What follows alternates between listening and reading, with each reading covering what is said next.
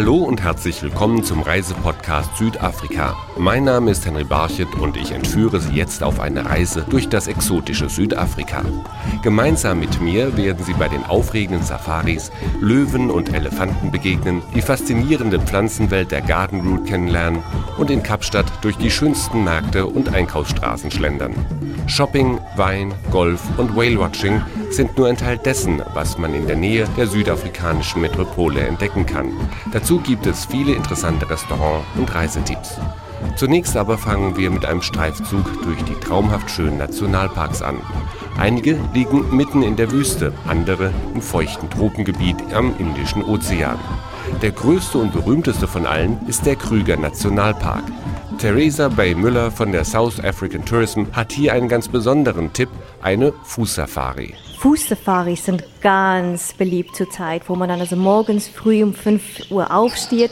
Um halb sechs geht es los mit dem Ranger, so zehn Leuten zu Fuß durch den Busch mit den Geräuschen in den frühen Morgenstunden. Das ist einfach herrlich. Oder wer nicht unbedingt zu Fuß gehen will, der macht bei den Sundowner Jeep Safari mit. Ab 4 Uhr nachmittags bei den Sonnenuntergang da dann noch ein Gin and Tonic zu genießen im Busch. Der Leopard ist vielleicht irgendwo in den Bäumen versteckt, die Löwen brüllen. Es ist ganz, ganz, ganz spannend. Pumi Lomo von den South African National Parks schwärmt vor allem von der beeindruckenden Natur und Artenvielfalt in dem weitläufigen Park. Es ist ein ziemlich großer Park. Er ist in etwa so groß wie Israel. Es gibt viele verschiedene Blumen- und Baumarten dort und für die Gäste, die gerne Vögel oder die Big Five beobachten wollen, ist auch viel geboten. Der Park ist tatsächlich ein sehr bekanntes Big Five-Gebiet. Es liegt also an den Touristen, was sie gerne erleben wollen und wir ermöglichen ihnen das dann im Krüger Nationalpark. Die Natur in Südafrika ist atemberaubend schön. Aber ganz klar, die meisten Touristen sind auf der Fotojagd nach den Big Five, nämlich Nashorn, Büffel, Löwe, Elefant und Leopard, weiß Theresa Bay Müller von South African Tourism. Jeder, der zum ersten Mal nach Südafrika reist, will natürlich die Big Five sehen. Aber wir haben auch die Little Five. Man sollte nicht vergessen die kleinen Dung Beetles auf Englisch. Oder natürlich die Vogelarten. Wir haben alleine im Krugerpark über 900 Vogelarten, die man besichtigen kann. Die exotischen Vögel und natürlich Nashorn, Elefant und Co. kann man am besten bei einer Safari vor die Kameralinse bekommen. Da gibt es viele verschiedene Möglichkeiten. Fußsafaris, Jeep-Safaris, Flug- und sogar Ballonsafaris. Und man kann sich auf eigene Faust auf den Weg machen mit dem Auto. Man kann das durchaus auch selber machen. Das eine hat natürlich Vorteile, wenn man das mit einem Führer macht. Die kennen die Tiere, die erzählen auch über die Gewohnheiten der Tiere. Da sehen die auch viel mehr. Deren Augen sind geübt. Ich muss Ihnen ehrlich sagen, wenn man noch gar nicht auf Safari war und das allererste Mal im Busch ist, uh, dann ist es ganz schwer, wirklich so den Löwen im gelben Gras liegend zu sehen. Cameron Easel bietet solche Touren an. Er ist ein Pferdenleser, genannt Tracker. Im Fußabdruck eines Elefanten liest er wie in einem Buch. Es ist der größte Fußabdruck von allen, oval, etwa so groß wie ein Lenkrad mit Furchen. Je nach Winkel erkennt man, in welche Richtung er geht. Auch wenn sie so süß und gutmütig aussehen. Wilde Elefanten sollte man nicht unterschätzen, warnt Cameron Easel. Wenn er den Kopf von links nach rechts dreht, mit den Ohren wedelt, trompetet und mit erhobenem Rüssel auf sie zugeht, das wäre ein Warnsignal. Mit einem Tracker ist es nicht nur sicherer, die Gäste kommen auch näher an die Tiere ran. Wie die Safari genau aussehen soll, ist im Endeffekt eine Frage der Zeit und ein bisschen auch des Geldbeutels. Theresa Bay Müller von South African Tourism. Ein Vorteil, wenn man in einem Private Game Lodge übernachtet, ist, dass diese Jeeps mit diesem Trackers ganz, ganz nah dran kommen an den Tieren, weil die dürfen auch die normalen Straßen verlassen. Und wenn gerade der Löwe hinter einem Bus sich versteckt, dürfen die also ganz dicht durch die Büsche, durch die Bäume rasen, um dicht dran zu kommen. Dann kann man wirklich bis zu einem Meter von diesen Tieren kommen. Der König der Tiere ist und bleibt bei den meisten Safari-Touristen die Hauptattraktion. Laut Ranger Cameron Easel ist er aber nicht der einzige Anwärter auf die Krone. Hollywood hat den Löwen dieses Königsimage angehängt. Dabei sind andere Tiere viel erfolgreicher. Der Elefant steht zum Beispiel über allem. Aber der wahre König des Urwalds ist für mich der Leopard. Er ist überall und doch sieht man ihn kaum. Er ist viel erfolgreicher, was das Überleben angeht. Wilde Raubkatzen bekommt man nicht nur im Krüger Nationalpark zu sehen. In Südafrika gibt es einige der schönsten Nationalparks der Welt, erzählt Theresa Bay Müller von South African Tourism. Wir haben zum Teil sogenannte Bushparks, da ist der Kruger Nationalpark vielleicht am bekanntesten. Oder man hat den Kontrast dazu, das ist nämlich in unserer Kalahari-Wüste, da kann man auf eine rote Düne sitzen mit dem blauen, knallblauen Himmel im Hintergrund. Vielleicht gibt es einen Baum im Horizont und da den Sundowner dann zu genießen, ist was ganz anderes als gerade in einem Buschpark im Osten des Landes. Eine der landschaftlich reizvollsten Strecken ist die sogenannte Garden Route. Theresa Bay Müller empfiehlt ihre persönlichen Lieblingsstationen. Der Tsitsikamma Nationalpark, wo man Wanderungen machen kann, um den ältesten Baum Südafrikas zu sehen oder die Lagunenlandschaft um Neisner rum. Und auch spannend, wenn man gerade an der Gartenroute ist, sollte man das nicht versäumen, auch bei den Straußen vorbeizuschauen. Und da kann man sogar seinen Straußenführerschein machen. Ganz andere und vor allem viel größere Tiere tummeln sich direkt vor der Küste von Hermanus, etwa 160 Kilometer östlich von Kapstadt. Öko-Hotelbesitzer Michael Lutzeyer. Wenn Sie jetzt hier runterkommen, können Sie die Fontänen dort sehen. Wir haben ungefähr 160 Wale, das ist der südliche Glattwal. Und fahren dann morgens oder mittags runter und setzen uns auf die Felsen. Und die Wale kommen ja bis auf 15 Meter ran. Und das sind die viertgrößten Wale der Welt. Jedes Jahr, wenn die Wale das erste Mal an der Küste auftauchen, ertönt ein Hornsignal. Der Anblick der Giganten ist so spektakulär, dass man in Hermanus extra einen neuen Beruf dafür erfunden hat, den des Walschreiers. Saul Casanas steht mit seinem Horn aus Seetang am Ufer und beobachtet den ganzen Tag die Meeresoberfläche actually official uh, well crier. In other words, people they say well Ich bin der offizielle Wahlschreier. Man kann auch Wahlbeobachter sagen. Wenn ich Wale sehe, gebe ich das sofort ans Radio weiter und ans Touristeninformationscenter in Hermanas, sodass sich die Nachricht so schnell wie möglich verbreitet. So that we get the information spread as much as possible. Bekannt ist die Garden Route vor allem für ihre zauberhafte Pflanzenwelt. Mehr als 9600 verschiedene Arten finden sich entlang der Strecke. Besonders beeindruckend sind die Wälder aus riesigen Milkwoodbäumen, findet Öko-Hotelbesitzer Michael Luzeyer. Wenn Sie die Augen zumachen und Sie zurückdenken, als Sie Kind waren, dann stellen Sie sich einfach einen Märchenwald vor.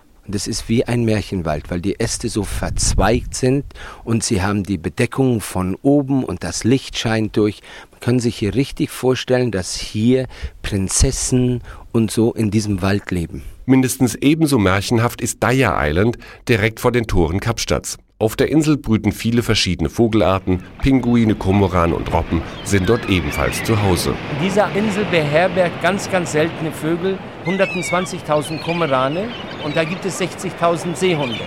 Und diese Seehunde haben ihre kleinen Babys im Februar. Aber das ist auch the feeding ground für den großen weißen Hai. Und deswegen befindet sich auch der weiße Hai dort. Und deswegen sieht man diesen weißen Hai das ganze Jahr über. Die ganz Abenteuerlustigen können den großen Meeresraubtieren beim Haitauchen tief in die Augen sehen, so Theresa Bay Müller von South African Tourism. Ich glaube, das Tauchen mit dem weißen Hai würde ich persönlich als Abenteuer oder Adrenalinschock einstufen, weil wenn Sie da unten unterwegs sind in einem Käfig und dieses lange, drei Meter lange weiße Hai schwimmt gerade auf einen zu. Glauben Sie mir, das Herz schlägt nicht gerade ruhig. Ganz anders, aber mindestens genauso unvergesslich ist die Metropole Kapstadt. Kapstadt ist die Mutterstadt Südafrikas, unsere Mother City, gelegen am Hang vom Tafelberg. Eine wunderschöne Stadt, wo man abends in die Jazzkneipen gehen kann, um da die Musikszene Südafrikas zu kosten Tagsüber geht es entweder an den Strand oder runter zum Kap der Gute Hoffnung oder auf den verschiedenen Märkten. Es ist eine lebendige, kosmopolitische Stadt, die nie schläft. Wer Kapstadt ganz speziell erleben will, der kann die Townships besuchen und dort das südafrikanische Temperament kennenlernen. Moketsi Mosola von South African Tourism. Bei uns gibt es die Township Tours. Da können die Leute dann in die Townships gehen und mit den Einheimischen Mittagessen oder sogar in den Häusern dort übernachten, um ein Gefühl dafür zu bekommen, wie man in Südafrika lebt. Man kann ein Teil der afrikanischen Kultur, von Musik und Tanz werden. Und ganz anders als in den anderen Teilen Südafrikas macht man die Bilder nicht nur, man ist mittendrin im Foto. Man unterhält sich, singt und tanzt mit den Einheimischen, man ist ein Teil des Lebens dort.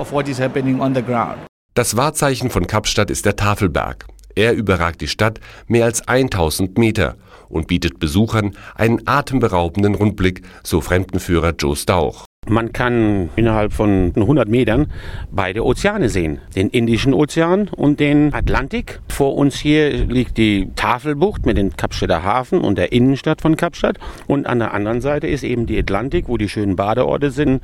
Und wenn man jetzt hier an der Kapstädter Bucht, an der Küste weiter entlang läuft, dann landet man irgendwann mal in Gibraltar. Kapstadt sprüht geradezu vor Leben.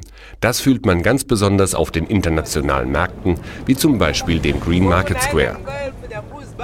Das ist der Markt, wo eben die lokale Bevölkerung ihre Ware zur Schau und zum Verkauf stellt. Aber vieles von den Holzschnitzarbeiten ist eben nicht aus Südafrika, sondern von den Ländern nördlich Südafrikas, soweit wie die Elfenbeinküste, Nigerien, Mosambik, Botswana und das, was Sie hier sehen. Für Schnäppchenjäger ist Südafrika ohnehin ein Paradies. Ingrid Wesolowski lebt dort und arbeitet dort schon seit 17 Jahren als National Guide.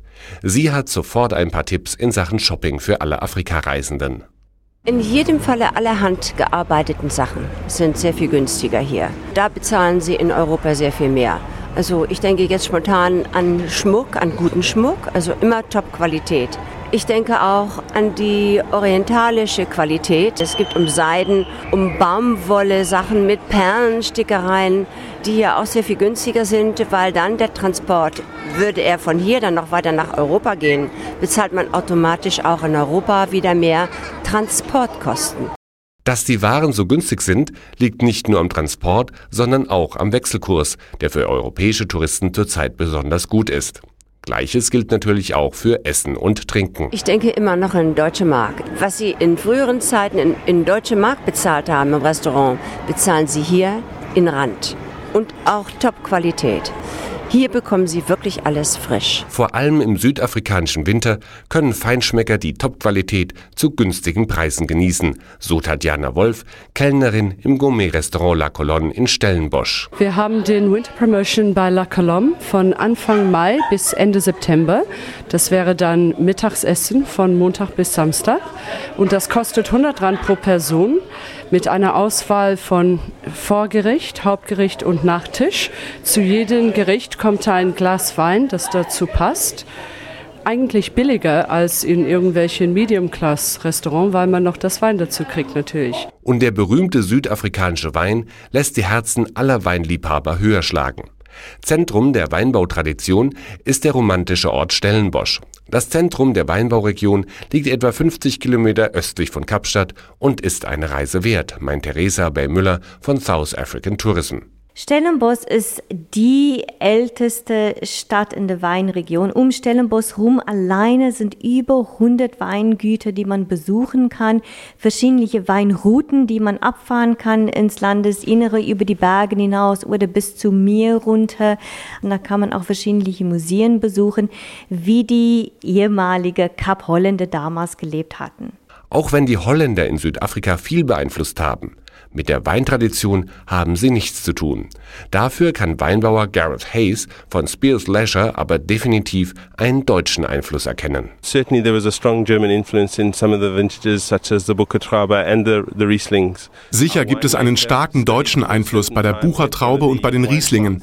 Unser Keltermeister hat seine Ausbildung bei einem Winzer am Rhein gemacht und wir bekommen oft Besuch von deutschen Winzern, sodass ein reger Austausch stattfindet. So ein Glas Wein lässt sich dann abends in Kapstadt in einem der vielen Weinlokale genießen, während die Sonne langsam am Horizont untergeht und die Natur in die schönsten Farben taucht. Nach Sonnenuntergang geht's dann gleich weiter in die vielen Kneipen und Bars und Cafés der Stadt. Ein ganz spezieller Platz ist das Drum Café von Anthony Bank. Well, basically, the Drum Cafe is a drumming club where anybody can come along. Das Drum Café ist ein Trommelclub. Hier kann jeder, auch wenn er noch nie getrommelt hat, mit seiner Trommel vorbeikommen oder sich hier eine leihen und mit uns in der Gruppe das Gemeinschaftsgefühl des Trommelns erleben. Which is based on a principle of a group working together. Was für die Bars und Cafés gilt, das gilt auch bei den vielfältigen Sportmöglichkeiten, die Südafrika seinen Besuchern zu bieten hat. Da ist für jeden etwas dabei. Für Golfliebhaber zum Beispiel gibt es laut Theresa Bell-Müller fast 500 zum Teil komplett unterschiedliche Golfplätze. Zum Beispiel kann ich unten am Kap golfen mit Blick über den Indischen Ozean. Ich kann im Nordosten des Landes in der Nähe vom Kruger Nationalpark golfen, wo gerade mal der Giraffe vielleicht über den Zaun guckt, während man da einen Abschlag übt oder im Busch oder ein Landesinnere, wo ich fast karge, wüstenähnliche Landschaften habe. Das alleine ist schon der Anreiz. Die Green Fees sind viel billiger und man hat mit South African Airways die Möglichkeit, kostenlos sein Golfgepäck mitzutransportieren. Und die lange Küste Südafrikas ist geradezu ideal für alle Wassersportler. Vom Tauchen über Skisportarten, Weißhai-Tauchen ist auch sehr beliebt mittlerweile. Unten bei Gansbay in der Nähe, Schnorcheln. Wir haben ja 3000 Kilometer Küsten. Natürlich nicht zu vergessen der Fußball. 2010 findet die Weltmeisterschaft in Afrika statt und Moketsi Mosola von South African Tourism prophezeit der deutschen Nationalmannschaft schon jetzt einige spannende Momente. Die Südafrikaner sind sehr große Fußballfans. Ich hoffe, dass die deutsche Mannschaft es bei den Spielen aushalten kann, dass 20.000 Menschen hinter ihnen singen, ohne Pause. Sie spielen Horn im Stadion, schlagen mit den Trommeln im Stadion und außen herum auch. Wir erschrecken also das Team schon, bevor sie das Hotel überhaupt verlassen. Für alle Fans des Ballsportes ist das ein ganz besonderes Highlight. Wer nicht nur Fußball erleben möchte, der kann in einer ganz speziellen Tour das Sportliche mit dem Touristischen verbinden, so Moketsi Mosola. Stellen Sie sich vor, Sie wachen mitten im Busch auf, waren unterwegs, um mitten in den wunderschönen Parks herumzufahren. Dann fliegen wir Sie nach Johannesburg, wo Sie am Nachmittag ein Fußballspiel anschauen können, von drei bis fünf Uhr. Dann fliegen wir Sie wieder zurück. Sie sind dann etwa um 19 Uhr wieder im Busch, um eine Nachtfahrt zu machen. Das ist es, was Afrika ausmacht. Wir ermöglichen es ihnen also sowohl die Stadionatmosphäre zu genießen, als auch die Schönheit des Buschlebens. Gründe nach Südafrika zu reisen gibt es also viele. Hoteldirektorin Elisabeth Brandt fragt ihre Gäste deshalb immer wieder, warum sie gerade hierher kommen. Die Leute, die nach Südafrika kommen, sind natürlich Naturliebhaber. Die lieben die Leute. Und wenn die einmal hier waren, dann kommen die immer wieder. Und ich finde, dass Südafrika sehr populär ist, dass die politische Situation sich jetzt auch gebessert hat und dass ein bisschen Stabilität reingekommen ist für südafrikanischen Tourismus. Das Thema Sicherheit kommt trotzdem immer wieder auf. Moketsi Mosola von South African Tourism erklärt, dass sich gerade in den vergangenen Jahren sehr viel getan hat. Uh, Südafrika engagiert sich sehr stark, um eine sichere Destination für die Besucher zu sein. Es wird sehr viel Geld investiert für mehr Polizeipräsenz, sodass unsere Straßen sicherer sind. Auch wird dafür gesorgt, dass die Kriminellen sicher verwahrt werden. Die südafrikanische Regierung hat sich gegenüber allen Besuchern verpflichtet, für ihre Sicherheit zu garantieren. Wer sich jetzt für eine Reise in das traumhaft schöne Land entscheidet, hat mit South African Airways die besten Möglichkeiten, dorthin zu kommen und auch in Afrika selbst herumzureisen. Das Reisen mit der Fluglinie ist sehr bequem, so Dagmar Biemüller von South African Airways. In der Economy Class haben wir einen Sitzabstand von 85 Zentimetern. Man hat auch ein In-Seat-Video, das heißt, ich kann selbst meine Programme starten, meinen Film mir anschauen, Spiele machen etc. In der Business Class haben wir das ganz moderne Live-Flatbed. Man liegt also wirklich waagerecht, kann sogar auf dem Bauch schlafen, wenn man möchte, hat ein schönes Kissen, hat eine schöne Decke und natürlich auch das ganze Entertainment-Programm. Weitere Informationen über Südafrika finden Sie auf der Internetseite southafrica.net. Wir hoffen, unsere akustische Reise hat Ihnen Spaß gemacht und vielleicht treffen wir uns ja eines Tages in Südafrika.